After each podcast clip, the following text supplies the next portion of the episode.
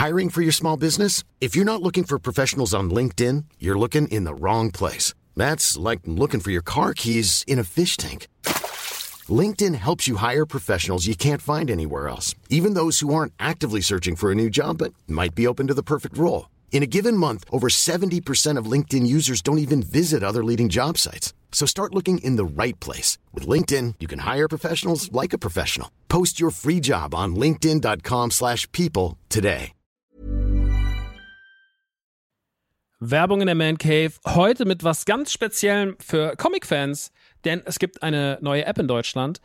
Quasi die erste All-You-Can-Read-App auf Deutsch. Und das ist Swoosh. Und in Swoosh habt ihr quasi hunderte von Comics, ja, über 900 Comic-Titel vereint in einer App und könnt jederzeit darauf zugreifen. Jetzt werdet ihr sagen, was sind es denn für Comics? Na, es sind Comics von unter anderem Panini, ja, also die ganzen Star Wars Sachen, sehr viel von DC, Batman, Superman, Wonder Woman und so weiter und so fort. Game of Thrones, The Witcher, Cyberpunk, Avatar und noch ganz viel andere kleine und große Franchises. Und, und das finde ich halt besonders knusprig, es sind Sachen von Egmont drin. Denn Egmont, das mach, die machen diese ganzen lustigen Taschenbücher, das Mickey Mouse Magazin, Lucky Luke, also ganz viele Sachen aus der Kindheit, die wir auf jeden Fall kennen und damals geliebt haben, gibt's quasi jetzt alle zusammen. Ihr müsst euch nicht mehr diese, ne, ihr kennt das noch von lustigen Taschenbüchern früher, dieses, ich will die ganze Rückenwand haben und dann hat man da tausende von lustigen Taschenbüchern gehabt, damit man irgendwie dieses Rückenmotiv aneinander stellen konnte. Das braucht ihr jetzt zwingend nicht mehr, ja, das braucht ihr nicht mehr in eurem Wohnzimmer mit äh, Ende 30, sondern es reicht im Hosentaschenformat und deswegen kann ich euch Swoosh wirklich sehr, sehr, sehr empfehlen, wenn ihr sagt, ey, ich habe einfach Bock wieder Comics zu lesen auf meinem Tablet, auf meinem, auf meinem Smartphone. Ladet euch die App runter und macht es einfach. Es ist wirklich, äh, spielt einfach. Ich habe es selber auf dem Handy und ich finde es wirklich, wirklich super, weil ich so selten Comics in die Hand nehme, aber das finde ich einfach richtig, richtig nice. Wenn ihr jetzt sagt, ich bin interessiert, dann schaut auf jeden Fall bald rein, denn es gibt jetzt gerade noch ein Angebot, das gilt bis Ende September bei denen auf der Seite. Da kriegt ihr quasi drei Monate zum Preis vom einen, nämlich für 9,99 Euro. Danach kostet es regulär 9,99 Euro. Oder es gibt auch noch ein Jahresabo, das kostet 99,99. Das ist auch ganz nice. Schaut gerne mal vorbei auf swoosh.de slash mancave. Ich finde es mega. Ich habe selber auf dem Handy drauf. Habe richtig, richtig Bock drauf, mal wieder ab und zu mal einen kleinen Comic zu lesen. Und hey, äh, vielleicht habt ihr einfach mal wieder Lust, euch in alte Geschichten aus Entenhausen, aus der Kindheit zu begeben. So, das war's auch schon von mir. Jetzt geht's weiter mit der Man Cave. Tschüssi.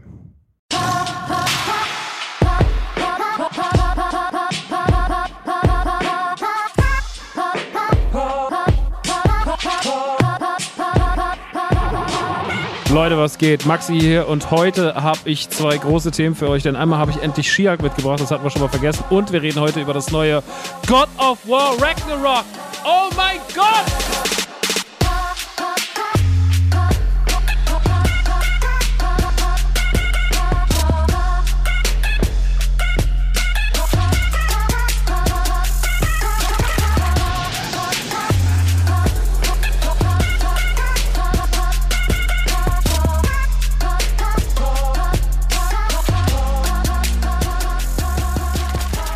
Leute, was geht ab? Hier ist Maxi. Herzlich willkommen in der neuesten Ausgabe von die Man Cave. Es ist Folge 79, wenn ich mich nicht täusche.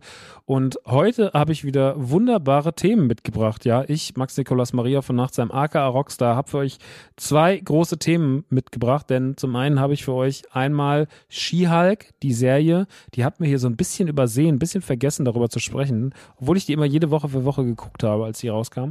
Und wir reden heute über das brandneue God of War Ragnarok, bei dem sich ja nicht die Frage gestellt hat, wird es gut, sondern die einzige Frage, die sich gestellt hat, war, wie gut ist es? Und ich kann euch jetzt schon mal im Vorfeld sagen, sehr, sehr, sehr, sehr gut. Da wird heute kein schlechtes Haar dran gelassen. Das kann ich schon mal. Also, wenn ihr nur euphorische Review wollt, die gibt es auf jeden Fall hier wenig kritische Punkte, ah, aber es macht einfach, äh, es ist einfach zu schön, drüber zu quatschen. Dazu kommen wir aber gleich. Bevor wir dahin gehen, erst aber noch mal ein paar andere Abhandlungen.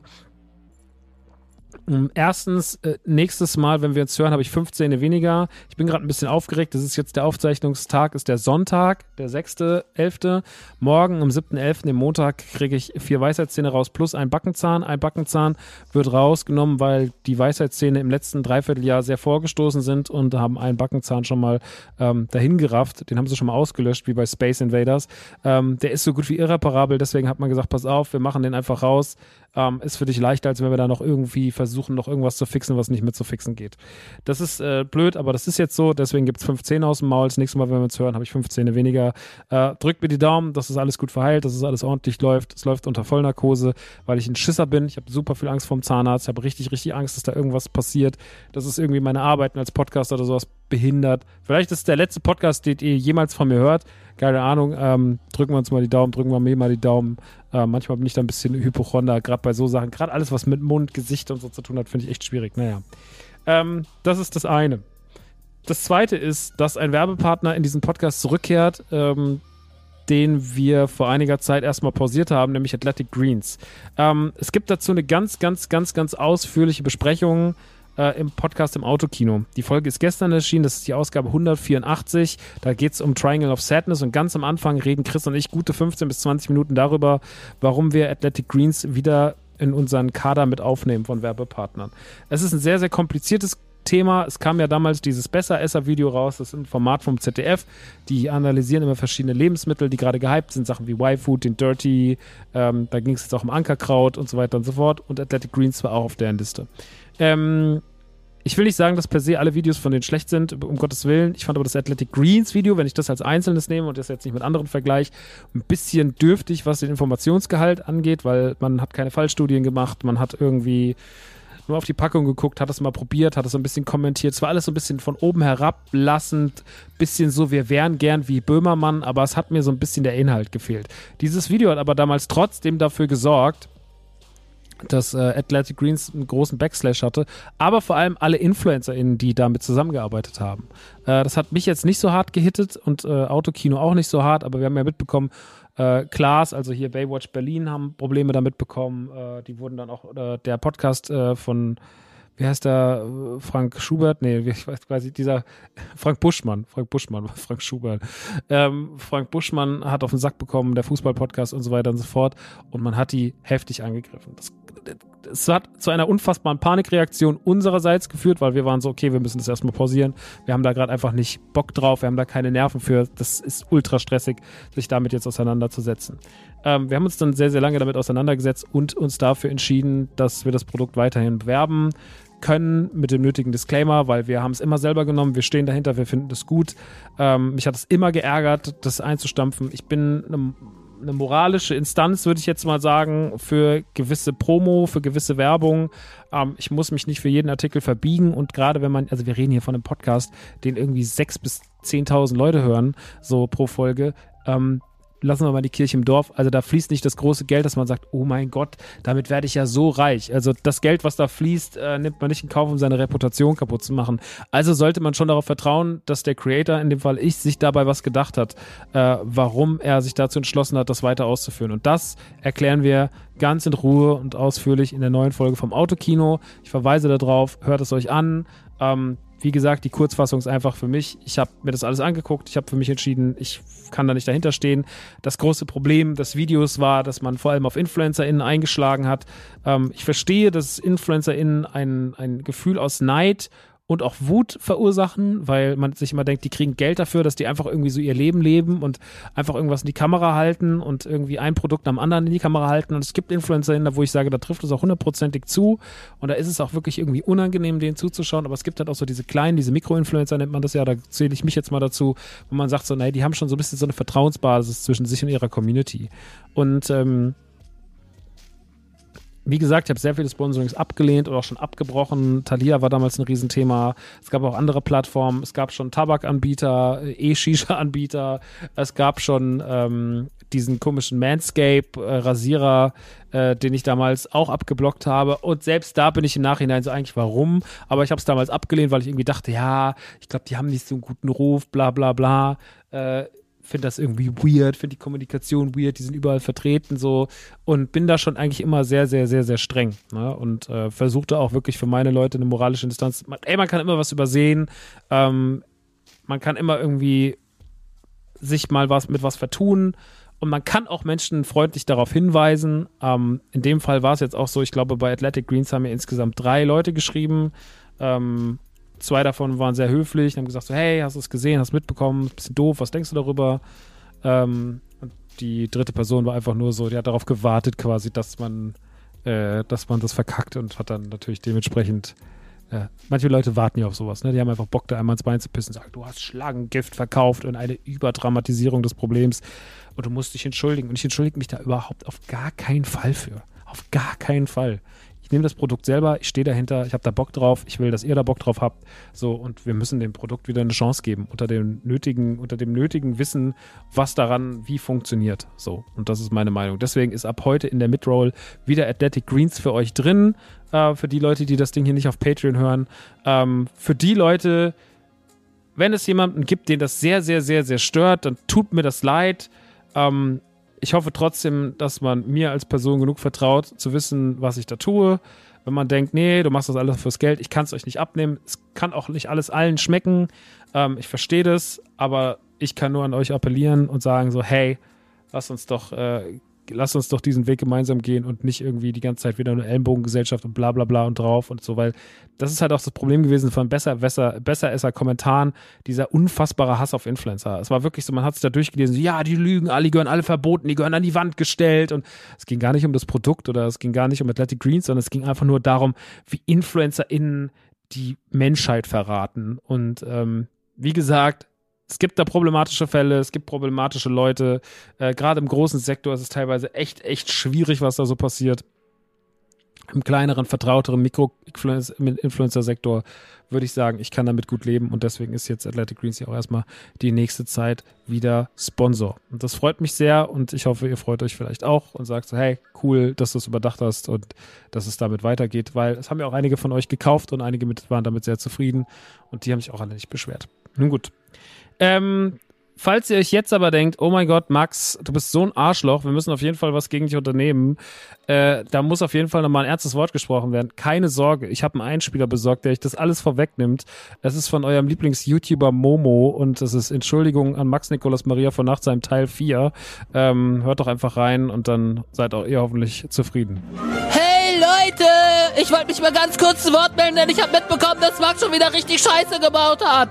Und der Sache wollten wir heute mal auf den Grund gehen. Max hat ja in letzter Zeit schon ein paar komische Sachen abgezogen. Zum Beispiel hat er den Eddie Van Halen Funko als Eddie aus Stranger Things verkauft. Und sowas geht ja gar nicht klar. Denkt er, der kriegt noch Wertsteigerung oder was? Drecksau! Naja, auf jeden Fall haben wir alle mitbekommen, wie Max vor ein paar Ausgaben gesagt hat, er wird jetzt in Zukunft keine Werbung mehr machen für Athletic Greens. Wir hören mal rein. Deswegen machen wir jetzt erstmal keine Werbung mehr für Athletic Greens. Und ein paar Ausgaben später kommt dann schon direkt das hier oder was? Leute, heute machen wir mal Werbung für Athletic Greens. Ich glaub, mein Schwein pfeift. Erst sagt er, er macht keine Werbung mehr für Athletic Greens, weil das Besseresser-Video zu viel für schlechte Promo gesorgt hat. Dann ist der ganze Hate abgeklungen und er macht wieder Werbung. Was soll denn da der Grund sein? Na, man hat halt Panik gehabt und wollte erstmal reflektieren, ob man auch damit einverstanden ist und äh, gucken, wie man selber dazu steht. Und deswegen hat man erstmal pausiert für einen kurzen Zeitraum, um das Ganze sacken zu lassen. Nein, ich glaube, ich habe das aber anders gesehen. Denn wie der Zufall es will, habe ich mal auf meine Festplatte geschaut. Und was ihr da? Max hat Geld von denen bekommen. Ja, aber ich habe das Produkt ja auch immer gerne Halt's genau. Maul! Okay, aber kann ich als Creator mich trotzdem nicht mit dem Produkt auseinandersetzen? Und wenn ich für mich entscheide, dass ich damit moralisch und inhaltlich leben kann, dass ich es dann trotzdem weiterhin verkaufe, auch wenn es vielleicht ein paar Leuten im Internet nicht passt? Nein! Und jetzt kauft mein Merch! Link in der Beschreibung! Quatsch. Naja, äh, das war der YouTuber Momo mit seiner Entschuldigung Nummer 4 an Max Nikolaus Maria von Nachtsheim. Ich denke, damit ist zu dem Thema alles gesagt worden. Wie gesagt, wenn ihr noch mehr darüber hören wollt, in der neuen Ausgabe von dem Autokino, Ausgabe 184, reden Chris Nanu und ich äh, ganz lange darüber.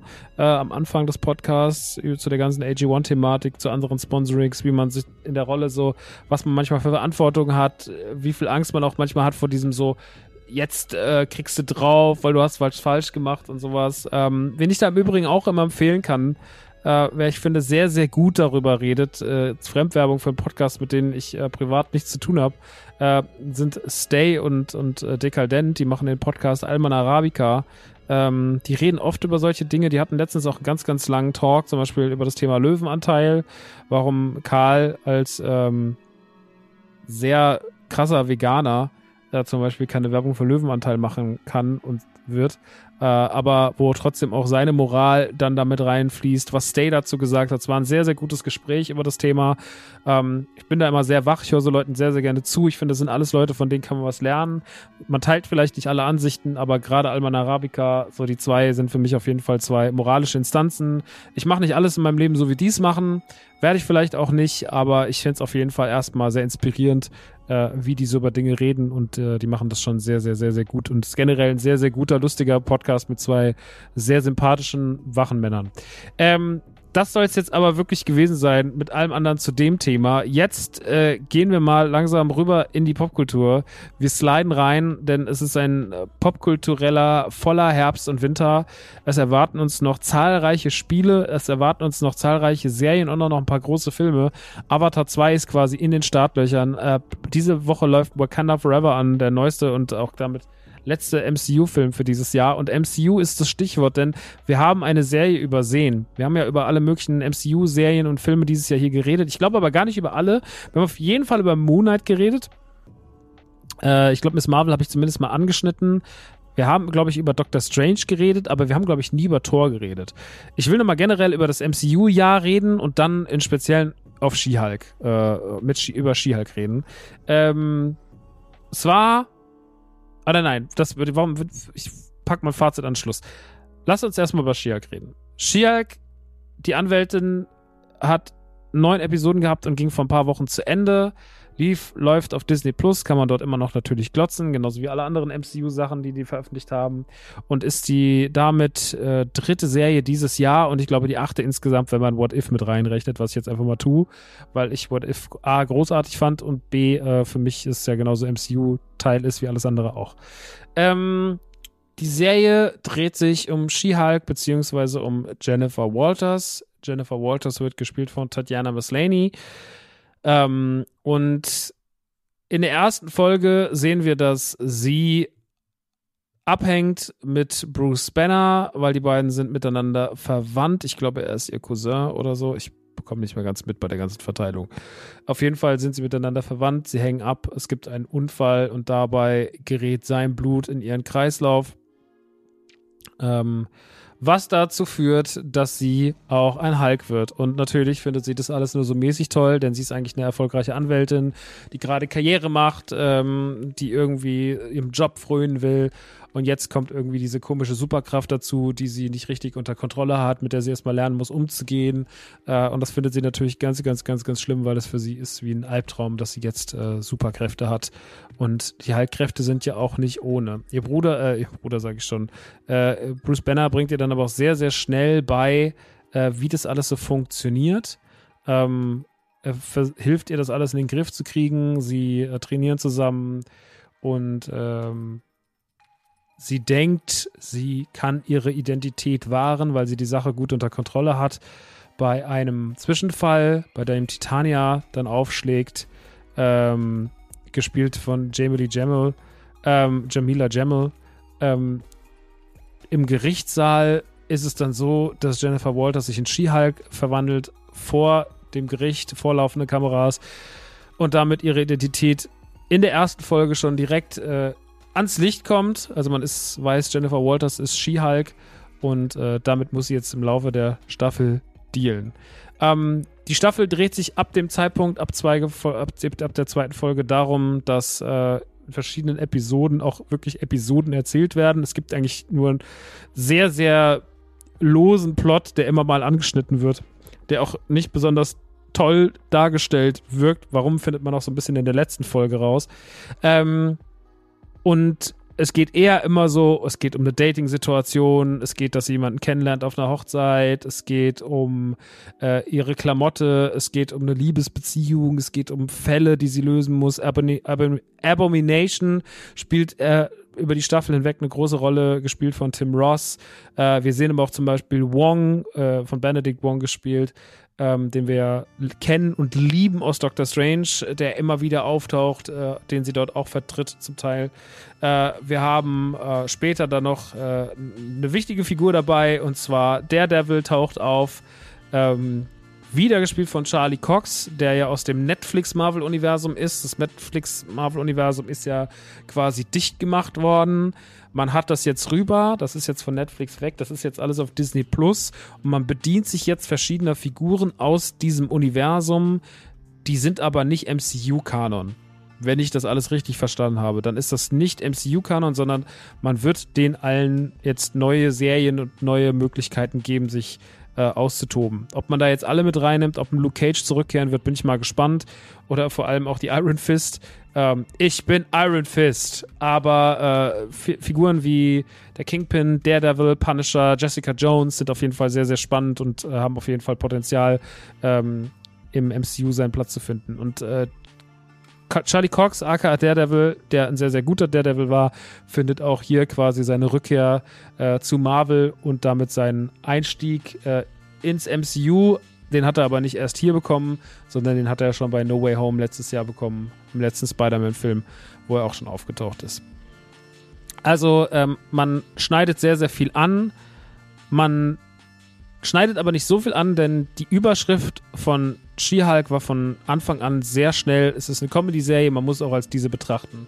Und es geht eher um kleine Episoden, die sie erlebt, die ein bisschen komödiantisch sind. Ähm,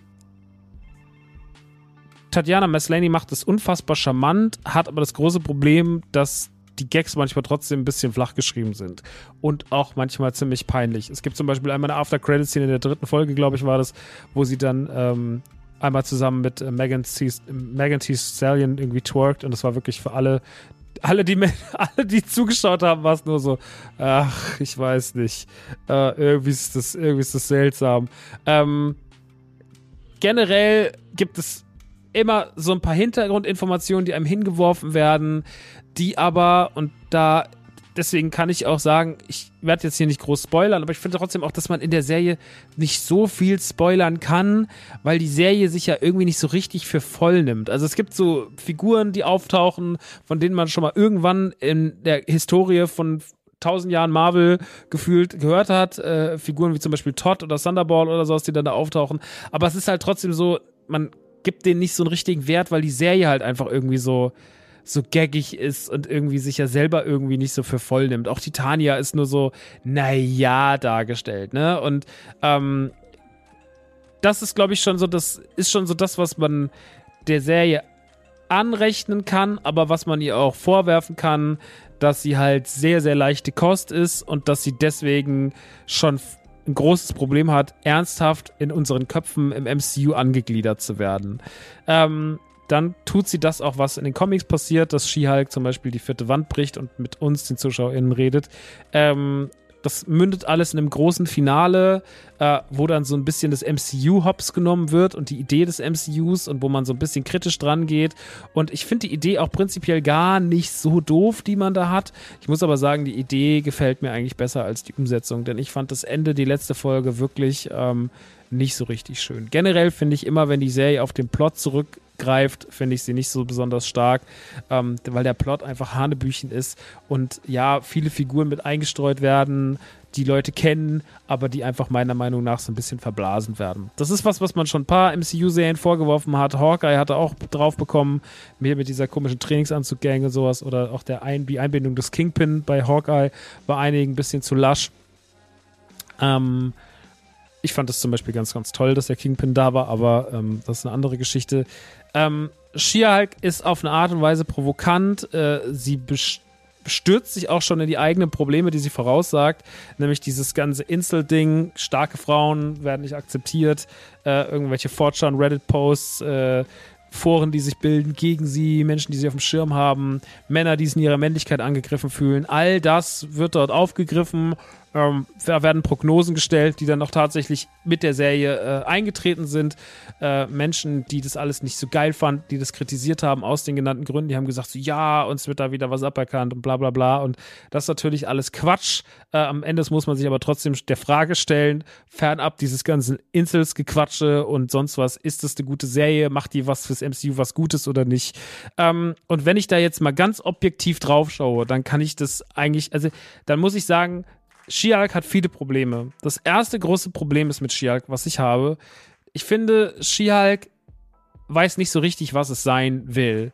Will es eine Comedy-Serie sein? Dann finde ich es aber oft auch nicht comedy-mäßig genug geschrieben. Es gibt sehr charmante Folgen, zum Beispiel einmal, wo sie zu Abomination fährt. Der hat dann irgendwie so eine Selbsthilfegruppe. Das ist eine sehr, sehr schöne Folge.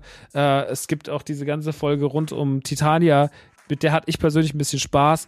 Äh, die ganze Sache mit Daredevil war cool inszeniert, es hat Bock gemacht, es hat Spaß gemacht, die vorletzte Folge. Ähm, wie gesagt, in der letzten Folge will man so einen experimentellen Weg gehen, aber so als Comedy-Serie trotzdem als Ganzes funktioniert die meiner Meinung nach nur so halb. Will sie Female Empowerment sein, dann tut sie nicht genug. Allein, dass schon so viele große andere Figuren wie Abomination, wie Wong und so weiter und so fort dort irgendwie Platz bekommen, Daredevil etc., dass man sie mit reinholt, nehmen ihr ja quasi den Platz Platz. Eine Anwaltsserie ist es auch nicht so richtig, weil dafür gibt es zu wenig Anwaltsfälle und dafür passiert zu wenig. Also es ist immer alles so ein bisschen, es ist von allem immer nur so ein Häppchen, aber es ist nichts wirklich konsequent. So und äh, deswegen ist She-Hulk als Serie auch nicht super greifbar. Dazu kommt, dass die Serie meiner Meinung nach und das ist auch die lauteste Kritik im Internet und die kann ich auch leider nachvollziehen, auch wenn ich das jetzt nicht so streng sehe, dass natürlich die ähm, dass das ganze Problem der Animation und wie das alles aussieht und was das alles mit den Leuten macht, dass das ähm, nicht cool ist. Also das sieht nicht so richtig gut aus. Man merkt, das ist irgendwie hinten dran. Es ist nicht auf dem technischen Standard, äh, den man heute so eigentlich erwartet von Serien, die auf Disney Plus laufen. So, also die so Sachen sollten crispy aussehen und, und richtig gut und so, ne? Man erwartet da so einen hohen Standard. So, man kennt auch von, vom MCU einen hohen Standard eigentlich so und das war dieses Jahr alles irgendwie ein bisschen schwächer so. Und man merkt halt, dass, oder man hat so ein bisschen die Angst, ob sich das MCU über, über, überlastet. Ähm, das Internet ist natürlich voll mit Videos so, is this the end of the MCU? Bla, bla, bla. So die typischen Bullshit-Videos, die wir seit fünf Star Wars Filme haben, so is this the end of Star Wars? Die ist Star Wars is dying, bla bla bla. Dies, das, alle Franchise sind schon hundertmal auf YouTube gestorben und wiederbelebt worden. Ähm, es ist ein bisschen lästig. Ähm, She-Hulk tut dem MCU bestimmt keinen großen Gefallen, weil es in seiner all diese Punkte, die ich gerade angesprochen habe, dass die Serie nicht richtig weiß, was sie will, dass sie nicht so richtig fein geschrieben ist, dass das Comedy-Writing teilweise ziemlich panne ist, dass die Animationen nicht so schön sind, dass es teilweise wirklich Anfang 2000er mäßig aussieht. Ähm, auch wenn natürlich dieses ganze äh, Marvel, Disney und Co. belagern alle Animationsstudios und alle sind völlig über, überlastet und wissen gar nicht mehr, wie sie weitermachen sollen. Ich verstehe das Problem. Ne? Also das ist ja wieder eine andere Geschichte, deswegen will ich da Leuten gar keinen Vorwurf machen.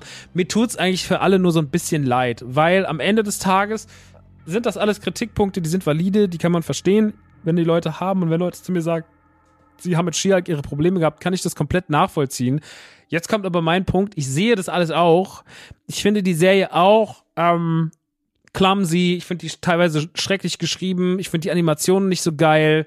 Ähm, all diese Punkte sehe ich, aber das fette, fette, fette, fette Aber bei She-Hulk ist, dass ich leider trotzdem eine ganz große Menge Spaß damit hatte.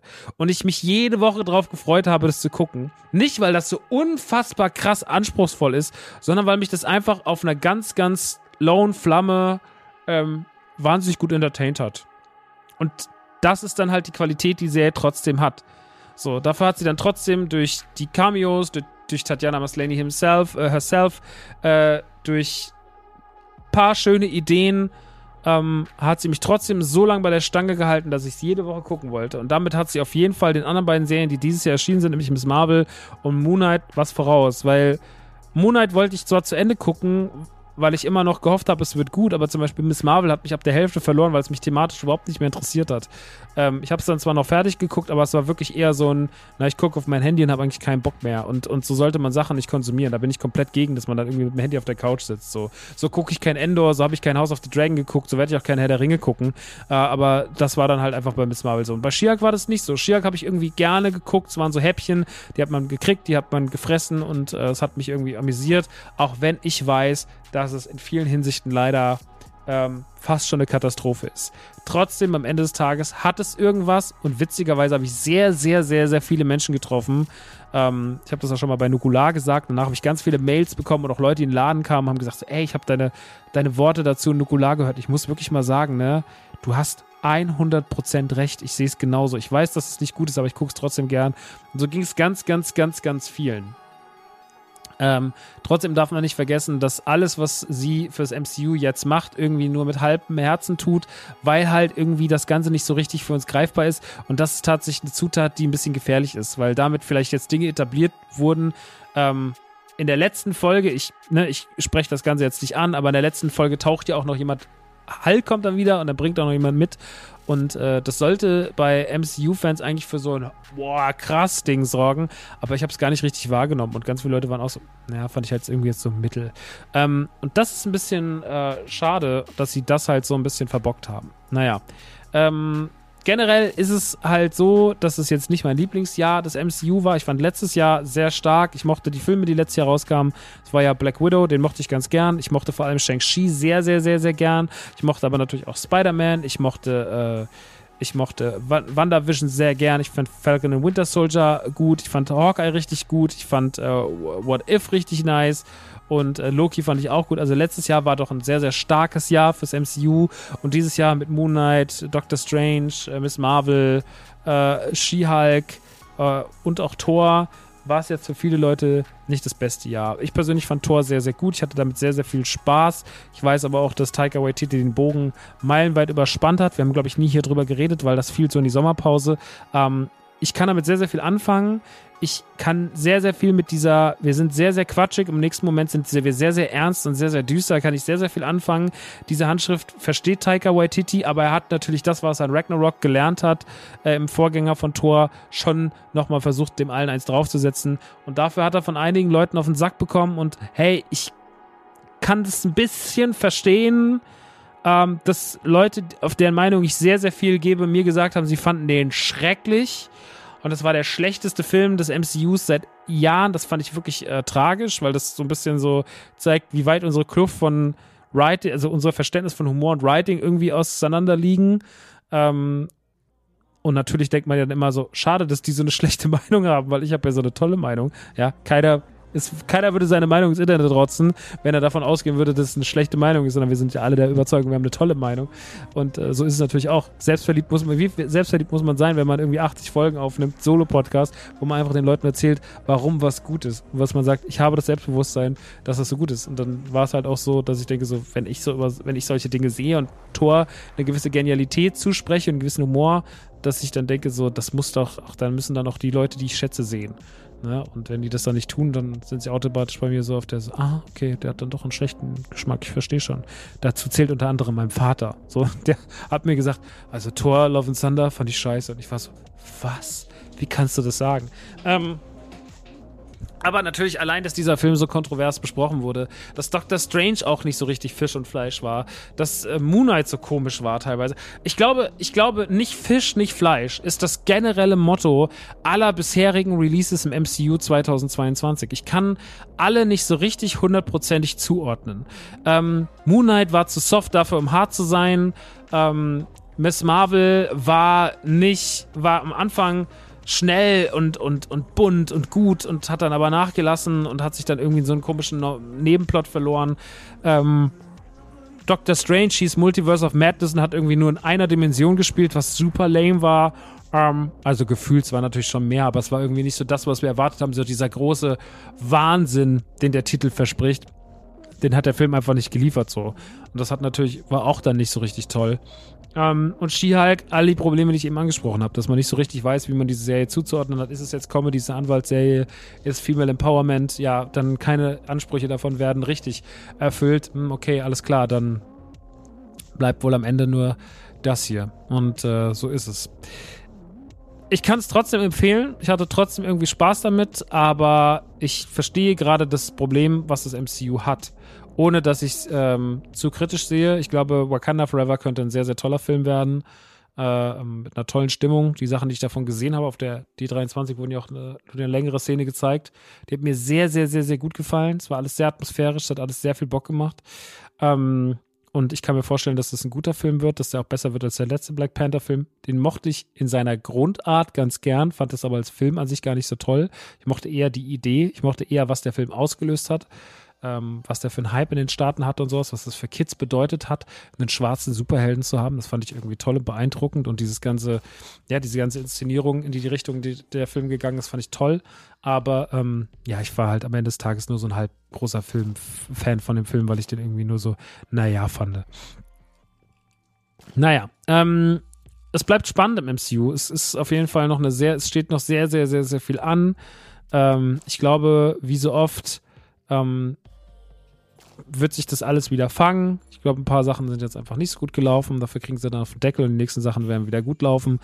Da glaube ich dran. Ich meine, das große Problem ist, ähm, dass manchmal solche Sachen nicht durchatmen können, weil gerade das MCU, das, der Plan für nächstes Jahr ist ja schon wieder mit, keine Ahnung, mit wie viel Filmen und Serien vollgepackt. Und dann fragt man sich, äh, wie wollte das alles irgendwie hinbekommen? Und noch mehr Charaktere werden dazugehört. Und jetzt gibt es ja schon Gerich Gerüchte über, wer da am Ende in den Post-Credits-Scene auftaucht von von Wakanda Forever und wenn das stimmt, dann ist man so, okay, krass, den holt er jetzt auch noch mit rein, ja, wahrscheinlich, weil ihr den noch für Secret Wars und für Fantastic Four braucht und ja, es bleibt auf jeden Fall sehr, sehr, sehr, sehr, sehr, sehr spannend. Ich hoffe, dass sie trotzdem, auch wenn sie nicht die Zeit haben, durchzuatmen, ähm, Fehler ausbessern, dass sie ihre Sachen noch besser äh, in, in, den Griff bekommen. Die Sachen, die jetzt dieses Jahr vielleicht nicht so gestimmt haben.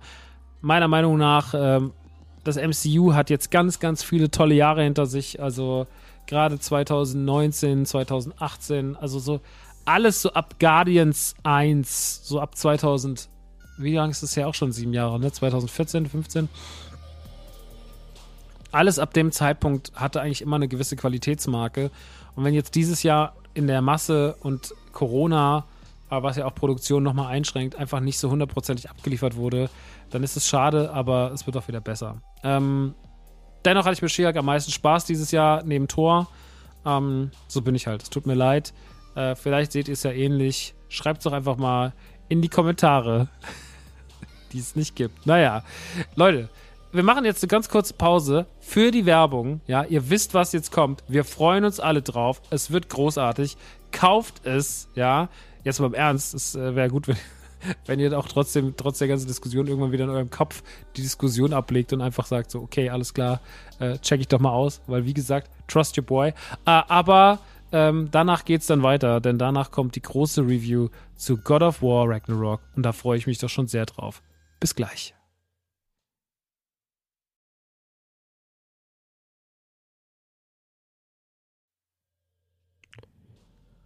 So, meine Lieben, und damit sind wir in Teil 2 von der Man Cave und das bedeutet, jetzt kommen wir zur Review von God of War Ragnarok, ein Spiel, das in diesen Tagen erscheint für die PlayStation 4 und die 5. Und äh, God of War ist ein Franchise, was ich schon sehr, sehr, sehr lange konsumiere, seit dem ersten Teil 2005. Und äh, ich werde gleich allgemein nochmal drüber sprechen, wie das war, was das für eine Entwicklung war, was dann 2018 passiert ist, wo wir jetzt sind und äh, bevor ich das aber alles gleich mache und euch in die Welt führe und euch sage, warum God of War Ragnarok dieses Jahr definitiv eins der Games of the Year ist, ja, äh, in meinen Top 3 auf jeden Fall dieses Jahr zu finden sein wird, wenn da jetzt nicht noch mehr dazu kommt dieses Jahr, aber ich glaube, das wird sehr, sehr hart zu toppen sein. Ähm, zwei Sachen. Das erste ist, ich werde hier keine Spoiler reinpacken. Es wird auch keinen Spoiler-Teil geben, weil God of War Ragnarok lebt sehr von seiner Geschichte und ich möchte euch überhaupt nichts vorwegnehmen. Ich werde euch so ein bisschen den Anfang, die erste halbe Stunde, Stunde mitteilen und dann reicht es.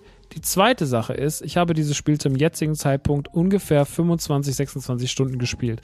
Das heißt, meine Review ist noch nicht hundertprozentig vollständig, aber ich finde, das ist ein sehr langer Zeitraum, um ein sehr, sehr, sehr, sehr gutes Bild dieses Spieles zu bekommen. Ich habe mein Testmuster vor zweieinhalb Wochen bekommen äh, aber habe es halt nicht geschafft, äh, die ganze Zeit meine Zeit reinzustecken, weil ihr wisst, ich mache hier alles alleine. Da ist es immer ein bisschen viel und deswegen, ja, ist es äh, Asche auf mein Haupt. Aber ich finde, 25, 26 Stunden sind doch schon was, was sehr ausreichend ist, um ein ordentliches Urteil zu geben von jemandem, der Fan dieser Serie und dieses Spiels ist. Ähm, God of War ging 2005 los. Auf der PlayStation 2 erschien der erste Teil, der zweite Teil auch. Der dritte ging dann auf die PlayStation 3.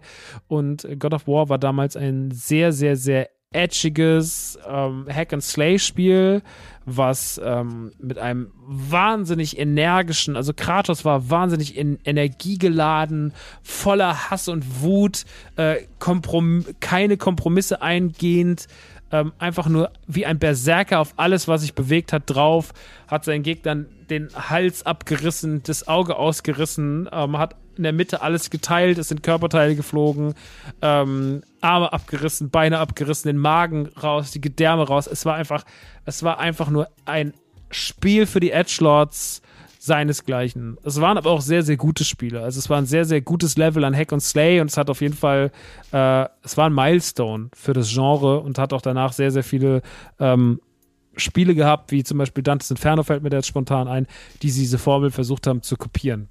Ähm, God of War hat auf jeden Fall einen Top-Job damals gemacht, aber es war halt sehr, sehr brutal. Manchmal war es auch wirklich so ein bisschen so, yo, es ist jetzt ein bisschen zu doll, Leute. So, ich habe dann, als ich God of War 2018 durchgespielt hatte, nochmal God of War 3 gespielt, weil mir das in meiner Legacy irgendwie gefehlt hat. Und äh, ich habe dann auch gemerkt, so, ja, das war alles schon geil, es hat schon alles Bock gemacht und so, aber ich finde, ganz ehrlich, ist auch okay, äh, wenn man jetzt ein neues God of War hat, eine neue Interpretation hat.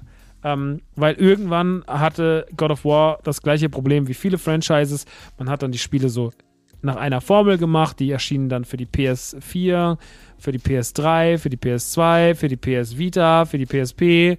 Überall gab es irgendwelche God of War Spiele. Es wurde ordentlich gehackt und geslayed. Und dabei ging aber irgendwann so ein bisschen so der, ja, so der Vibe, die Idee, was Neues ging verloren und was Neues musste her. Und so haben sich die Santa Monica Studios 2015, 16 müsste es gewesen sein, vorgenommen, God of War komplett neu zu rebooten. Man geht an das Spiel dran und man macht alles neu und anders und man versucht irgendwie einen ganz neuen Weg zu gehen. Ähm, dabei ändert man nicht nur die ganze Spielmechanik, sondern erzählt auch die Geschichte anders. Wir bewegen uns nicht mehr in der griechischen Mythologie, wie man es bei den alten God of War Spielen getan hat, sondern wir bewegen uns in der nordischen Mythologie.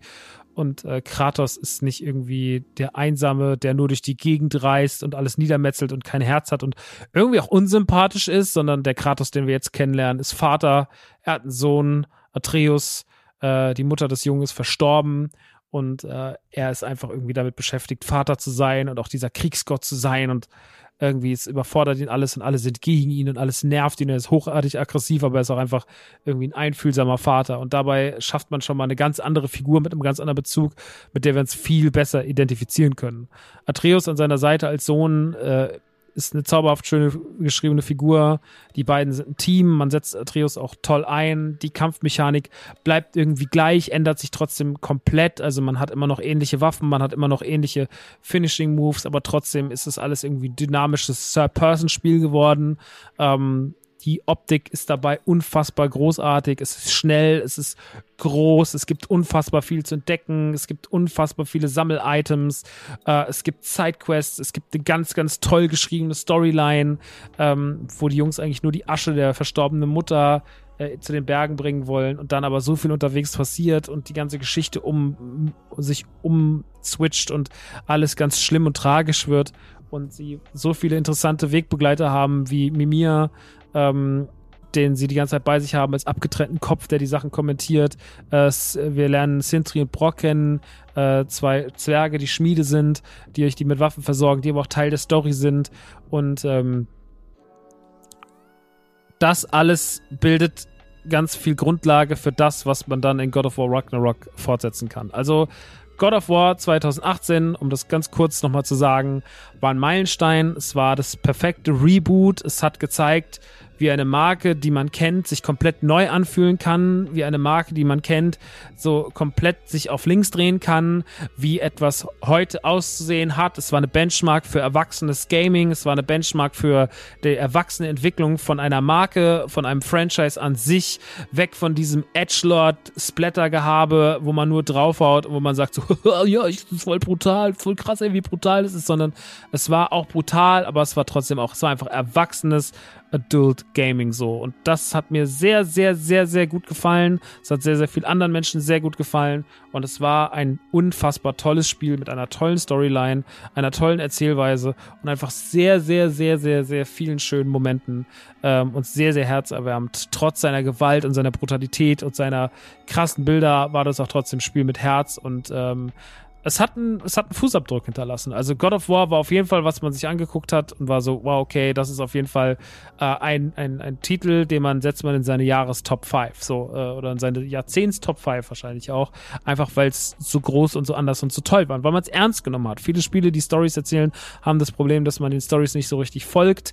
Äh, ein Spiel, was ich letzte Woche hier besprochen habe, nämlich Plague Tale, ist auch so ein Spiel, wo man die Story sehr mag und wo man auch zuhört, aber manchmal hat man ja auch Spiele, wo man die Story so hört und man ist so, hm, keine Ahnung, interessiert mich jetzt nicht so alle Charaktere sind so nur nach 15 geschrieben. Oft ist es ein Problem zum Beispiel, sorry, aber ich muss sagen, Ubisoft-Spiele haben oft das Problem, dass die Stories halt dann nicht so gut funktionieren, dass Sidequests auch keine richtige Einwebung haben und das passiert hier aber alles überhaupt nicht. God of War nimmt sich komplett ernst, er ist ganz toll geschrieben, ganz toll erzählt und erzählt uns wirklich einen riesengroßen interaktiven Film mit ganz, ganz viel zu entdecken, mit ganz, ganz viel Action, mit ganz, ganz viel tollen Kämpfen und auch mit Anspruch. Also es ist nicht nur so, dass wir da draufhauen, sondern wir müssen auch, wir müssen auch gut kämpfen, wir müssen gut handeln im Kampf, äh, wir müssen uns Gedanken machen, wie wir Rätsel lösen und so weiter und so fort. Also es hat auch an uns als SpielerInnen wirklich einen hohen, hohen Anspruch und äh, der hat einfach komplett Spaß gemacht.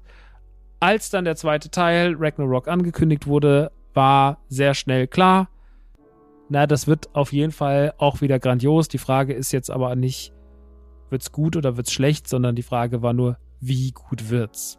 Und dieser Frage mussten wir uns äh, alle stellen und ich war sehr, sehr neugierig. Ich habe mich nicht viel damit beschäftigt im Vorfeld. Ich habe mir sehr wenig angeguckt, weil ich war so sehr sicher, das bin ich oft bei so Spielen, auf die ich mich sehr freue, da gucke ich mir gar nichts mehr groß an. Ich habe mir zum Beispiel noch nichts vom neuen Dead Space angeguckt, was jetzt im Januar schon erscheint. Ja, also ich bin da sehr, sehr zurückhaltend, weil ich mir denke, lass mich das erstmal einfach, ich will es dann sehen, wenn es da ist. Ich bin der großen, festen Überzeugung, dass das fantastisch wird. Und ähm, ja, darauf warten wir jetzt einfach mal. Nun gut. Jetzt ist es so, God of War wurde mir übergeben. Ich bin unfassbar gehypt gewesen. Ich habe es installiert. Und am Anfang kann man noch eine Zusammenfassung auswählen. Das kann man mal machen, wenn man so ein bisschen was vergessen hat. Und äh, ich gehe jetzt ganz kurz auf die Story ein, auf den Anfang der Story, weil, wie gesagt, Story ist ein sehr, sehr wichtiges Thema in dem Spiel. Wir bewegen uns auf Midgard. Äh, Atreus ist ein bisschen größer geworden. Er ist langsam so in einem pubertären Alter. Er ist ein bisschen älter als im ersten Teil. Er lebt dort im Einklang mit seinem Vater und Mimir. Die leben halt in dieser Holzhütte, die wir auch schon kennenlernen durften. Und sie fahren gerade mit Wölfen durch den Schnee und äh, werden auf einmal von Freya attackiert. Freya ist die, ähm, ist die, was ist sie nochmal, die Göttin der Walküren, die Anführerin der Walküren. Auf jeden Fall ist sie die Mutter von Baldur und Baldur war einer der großen Gegner, einer der großen, großen Gegner in, äh, oder einer der großen Angelpunkte im letzten God of War, den wir ja am Ende getötet haben.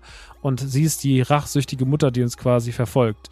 Äh, und sie ist ein Problem, aber sie ist nicht das Hauptproblem, denn als wir eines Abends dort sind und in unserem Bettchen liegen und uns irgendwie gerade so auf die Nacht vorbereiten, ähm, blitzt es auf einmal draußen vor der Tür und da steht ein Riese mit Bart, Tattoos und einem riesigen Hammer in der Hand und wir wissen, es ist Thor. Und Thor ist aber nur der Vorbote, denn kurz darauf erscheint sein Vater Odin, der mit äh, Kratos reden möchte, um quasi Ragnarok zu verhindern. Ähm, und das tut ähm, das tut äh, Kratos auch. Also sie unterhalten sich, aber sie kommen auf keinen gemeinsamen Nenner. Und Odin wird schnell komisch, schnell bedrohlich, äh, Thor wird sehr bedrohlich. Und es entsteht ein Konflikt und man weiß so, okay, ähm, das ist jetzt nichts, was hier so, das ist jetzt hier nicht irgendwie so ein bisschen so ein Spirenzchen, sondern da kündigt sich was Großes an, nämlich Ragnarök kündigt sich an. Und ähm, man muss jetzt der Sache nachgehen, wird man in diesen Kampf gehen? Wie wird dieser Kampf aussehen und wer soll sie dabei unterstützen? Und Atreus wirft die ganze Zeit ein, er sucht, möchte nach Tier suchen. Tier ist auch ein Kriegsgott und er will ihn unbedingt dazu holen, weil er für Ragnarok wichtig sein könnte. Und so machen sich die beiden auf die Reise und wir sind eigentlich in der alten Konstellation unterwegs. Wir haben Kratos, wir haben Atreus, wir haben Mimir und wir haben Sintri und Brock als die Zwerge.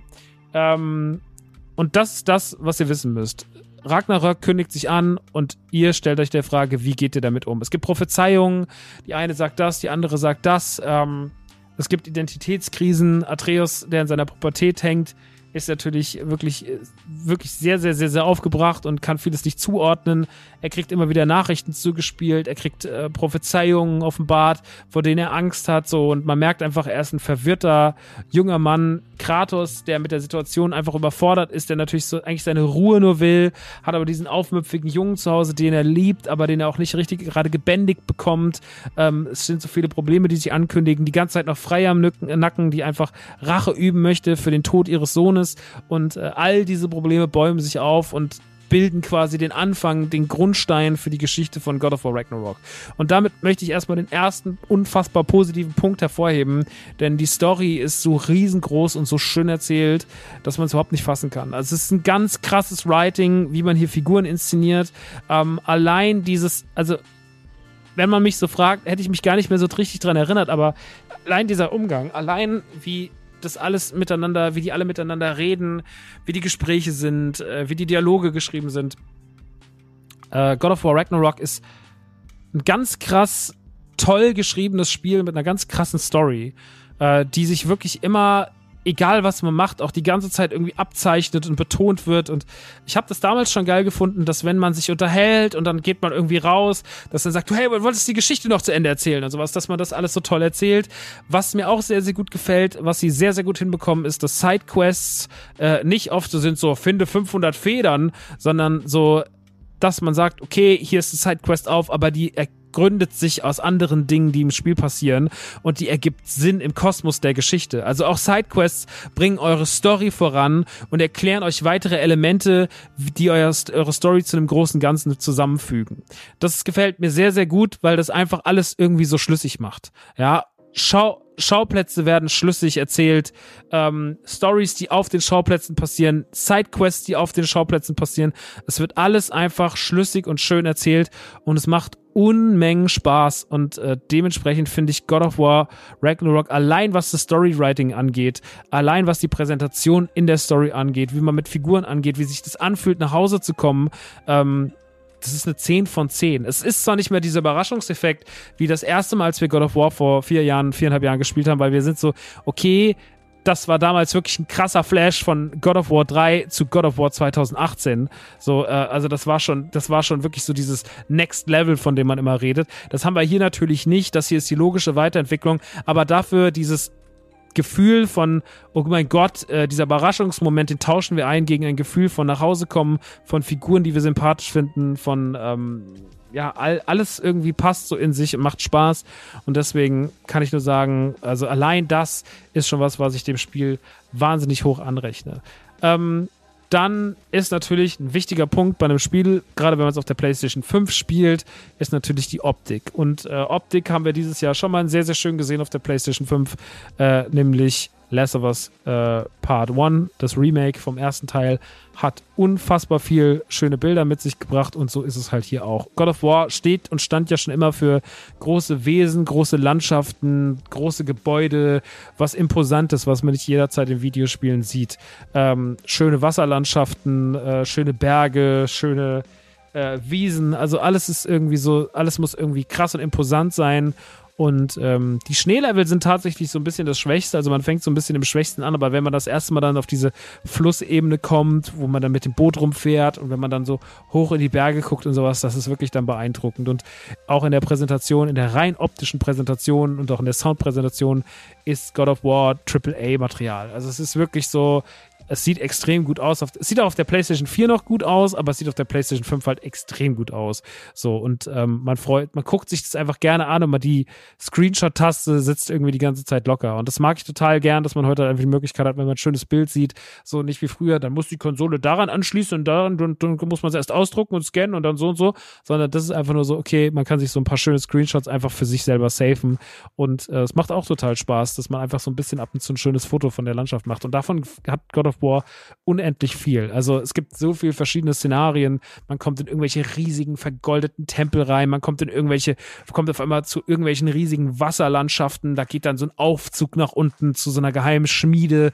Äh, man guckt in die Berge hoch, man guckt irgendwie in so ein komplettes Tal aus nur riesigen Steinen runter und alles ist einfach nur toll und beeindruckend und wunderschön. Und es macht einfach äh, sehr, sehr sehr, sehr viel Spaß, sich das alles anzuschauen. Also die ganze Optik haut einen um und die Optik ist auf jeden Fall auch 10 von 10. Ich hatte, glaube ich, ein einziges Mal einen winzigen Bug, dass irgendein Gegner an einer Klippe so ein bisschen äh, geklippt hat, also dass er immer wieder hoch und runter gefallen ist, ding, ding, ding, ding, ding, ding, ding. Und ähm, das habe ich dann über einen Axtwurf gelöst und dann war es auch wieder gut. Also es hat auch technisch eigentlich überhaupt keine Mankos, zumindest sind mir keine aufgefallen. Es ist wirklich in sich lupenrein und äh, es ist so richtig so das, was wir unter einem Triple-A-Titel verstehen, wenn wir von Triple-A-Titeln reden, die groß sind, die die fett sind, die was krasses machen, dann ist das auf jeden Fall ein Spiel, das das macht. So, also das ist einfach alles in sich einfach genau so wie ein AAA-Spiel auszusehen hat. Ähm, dann gehen wir natürlich rüber zu den Waffen und beziehungsweise zum Kampfsystem. Das Kampfsystem ist ein bisschen wie das, was wir kennen. Wir können äh, die Pfeile von Atreus zum Beispiel weiterhin über Viereck ist es, glaube ich, ne? Viereck steuern ähm, dass er Pfeile abfeuert, dass er mit im Kampf interagiert. Ähm, es gibt einen sehr, sehr großen Skilltree, wo ihr quasi eure Kampffähigkeiten ausbauen könnt, neue Moves erlernen könnt, ähm, die ihr auch nochmal durch zusätzliche Moves, wenn ihr gewisse Sachen wiederholt, noch verbessern könnt. Dann kriegt ihr noch so Boni obendrauf, dann kriegt ihr noch mehr Fähigkeiten. Ähm, das geht alles. Dann habt ihr natürlich auch äh, die Möglichkeit, eure Rüstung auszubauen. Ihr findet Rüstungsteile. Ähm, ihr findet überall in der ganzen Welt sind so viele Kisten versteckt und so viele geheime Wege und dies und das. Dinge, die bringt ihr zu Sintri und Brock und die bauen das dann für euch um, die arbeiten das auf. Äh, ihr könnt das alles aufrüsten. Ihr könnt euch quasi, es ist jetzt kein, es ist nicht Rollenspiel überladen, aber es gibt schon viel Auswahl. Welche Amulette setzt man ein, um sein, für Perks? Welche Angriffe legt man sich einfach auf die Schnellbefehle, damit man einfach noch besser und krasser für sich kämpft. Wie findet man einen Weg, damit umzugehen? Wie soll das alles sein? Das äh, findet man alles leicht raus in diesem Spiel. Also es macht das sehr, sehr, sehr, sehr gut. Ähm, was gibt's noch zu sagen? Was wäre noch wichtig? Ähm, wenn ich im Menü bleibe, über die Fähigkeiten haben wir gesprochen, über die Waffen haben wir gesprochen. Es gibt natürlich zwei Waffen, es gibt dann später noch mehr Waffen, aber erstmal gibt es zwei Waffen. Einmal diese Klingen, ja, die großen Klingen, diese, diese Feuerklingen, die an den Ketten sind, die kennt ihr natürlich, eine ganz klassische God of War Waffe. Ähm, aber es gibt auch noch die Axt, äh, die, mit der ihr fette Schläge machen könnt, die ihr auch werfen könnt. Es gibt immer natürlich normalen Angriff, einen schweren Angriff. Es gibt Sonderangriffe, die aufgeladen werden können. Es gibt natürlich auch wieder so einen Rage-Modus, wo ihr dann auf die beiden äh, Knüppel drückt und dann rastet ihr aus und könnt auf die Gegner einschlagen. Ähm, also es gibt sehr, sehr viele Möglichkeiten, einen ordentlichen, schönen Kampf zu führen. Ähm, die Kämpfe sind anspruchsvoll, selbst wenn man auf einem normaleren, leichteren Schwierigkeitsgrad spielt. Ihr müsst auf jeden Fall ordentlich ausweichen, ihr müsst eure Gegner ernst nehmen, ihr könnt äh, Angriffe abblocken. Es ist alles auf dem, auf, dem, auf dem Pad super belegt, also es ist alles einfach schnell zuzuordnen, ihr kriegt das schnell hin und äh, es macht mega viel Spaß, wenn ihr äh, das Ding ordentlich auf dem Pad habt, so äh, wie ihr das für euch optimiert. Am Anfang sind meine Kämpfe so ein bisschen clumsy gewesen, jetzt beim Teil 2 und wurden aber dann immer besser und immer flüssiger und das macht einfach total Spaß, das für sich zu lernen. Muss ich ganz kurz was trinken vom lauter Gerede.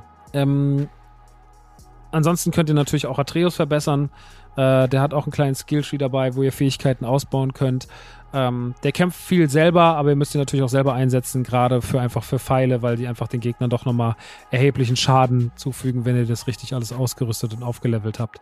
Ähm, das gibt's natürlich alles noch, äh, alles rund ums Kämpfen, alles rund um den Skilltree. Ähm, und dann natürlich, was für mich noch ein ganz, ganz wichtiges und tolles Element ist, ist natürlich das ganze Sammeln. Also das Spiel ist voll gepackt mit geheimen Ecken, mit Kisten, die geöffnet werden wollen. Die kann man aber nicht einfach nur aufmachen, sondern sind dann wieder wie beim ersten Teil auch, sind Objekte versteckt, die muss man finden, damit muss man verschiedene Sachen machen.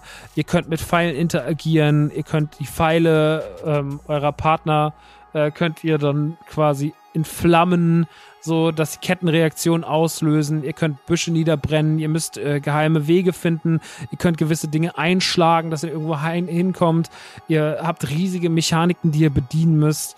Ähm, die Open-World-Teile haben eine Fülle an Sidequests und kleinen Inseln, wo es überall was zu entdecken gibt und äh, es gibt natürlich auch wieder Odins Augen, also die grünen Vögel, äh, die ihr mit der Axt zerschlagen müsst, die ihr in der Ferne dann einfach kaputt macht, äh, die ihr dort seht, die euch beobachten. All das gibt es halt in Hülle und Fülle im neuen God of War Ragnarok und es ist wirklich einfach vollgepackt mit allem. Also vollgepackt mit tollen Szenarien, tollgepackt mit großen Kämpfen, tollgepackt mit tausenden von Geheimnissen, vollgepackt mit äh, Wissenswerten, mit auffindbaren, mit Story, mit schönen Momenten, mit Gänsehautmomenten und das ist einfach das perfekte AAA-Spiel, weil es ich glaube, es ist ganz, ich spiele seit Jahren keine Assassin's Creed Spiele mehr, weil immer wenn ich die anmache, catchen die mich nicht. Ich finde die immer so, die erzählen sich immer so müde. Das sind alles so 0815 Charaktere, die sind immer so egal geschrieben und ja, gewisse Sachen machen spielerisch schon Spaß, äh, aber trotzdem finde ich die Figuren immer so dünn und das habe ich hier halt nicht. So, ich habe hier einfach alles ist auf höchstem Level, auch die Synchro im Deutschen. Ich meine, Tobi, der das Nukular-Intro spricht, spricht ja auch Kratos im Deutschen. Und es ist fantastisch gut geworden. Das ist eine fantastische, es ist eine fantastische Synchronisation. Sie nimmt das alles sehr ernst. Sie ist sehr, sehr gut. Ich spiele es sehr, sehr gerne auf Deutsch. Ähm, mir macht das alles Spaß. Ähm, auch Sintri und Brock machen das toll. Also, die sind schön synchronisiert. Das ist schön vertont worden. Und es hat alles einfach so diesen Triple-A-Kinoscharme. Und manchmal gehen wir ins Kino und finden irgendwie, dass uns Triple-A-Titel nicht mehr so ganz catchen und dass die großen Actionfilme irgendwie ausbleiben. Und irgendwie hat sich das in solche Spiele verlagert. God of War, Ragnarok ist so das 50, 60 Stunden Paket von einem Blockbuster-Titel, äh, den wir vielleicht im Kino so nur noch selten zu sehen bekommen, jetzt als Spiel gemünzt. Mit krasser Story, krasser Synchro, krasser Action, krassen Bildern und einfach ein fettes, fettes Gesamtpaket. Also und dadurch, dass es auch noch verstellbare Schwierigkeitsgrade gibt und ihr einfach auch die Story spielen könnt und dann ist es für euch einfach leichter, ist es sogar für Leute, die ein bisschen weniger Bock auf Anspruch haben beim Kämpfen, ist es auch machbar und möglich. Und das ist natürlich schön, weil so hat jeder die Option, dieses Spiel zu spielen. Ja, da wo vielleicht für Leute dann einfach Elden Ring nicht zugänglich genug war, weil es halt trotzdem irgendwie am Anfang so wenig erklärt und so verschroben ist, da nimmt euch natürlich God of War in die Hand. So, ja, also es ist, es ist natürlich schon einfach in der Hinsicht dann anders als ein From Software Spiel funktioniert. Aber das ist nicht wichtig. God of War macht in seinem Genre alles richtig. Es gibt meiner Meinung nach keine Fehler, die ich jetzt hervorheben müsste. Es gab gestern beim Spielen eine Sache, wo ich dachte, so, das kann man erwähnen. Ähm, ach so, dass der Kompass manchmal ein bisschen verwirrend ist und dass die Karte, das ist wirklich ein sehr, sehr kleiner Kritikpunkt, aber ähm, ich finde, dass die Karte nicht so gut ist, weil man kann in die Karte nicht weit reinzoomen. Also die Karte, auf die man schaut, die ist sehr, sehr klein und die bleibt auch mal klein. Wenn man reinzoomt, geht die nun ganz schön und dann ist sie schon so, ah, okay, das war's schon oder was. Und das nervt ein bisschen. Das ist leider ein bisschen schade. Aber ansonsten macht das Spiel nichts falsch. Es macht unfassbar viel Spaß. Es ist wirklich sehr, sehr, sehr, sehr gut. Und ähm, es gehört auf jeden Fall zu den, zu den Top-Titeln des Jahres.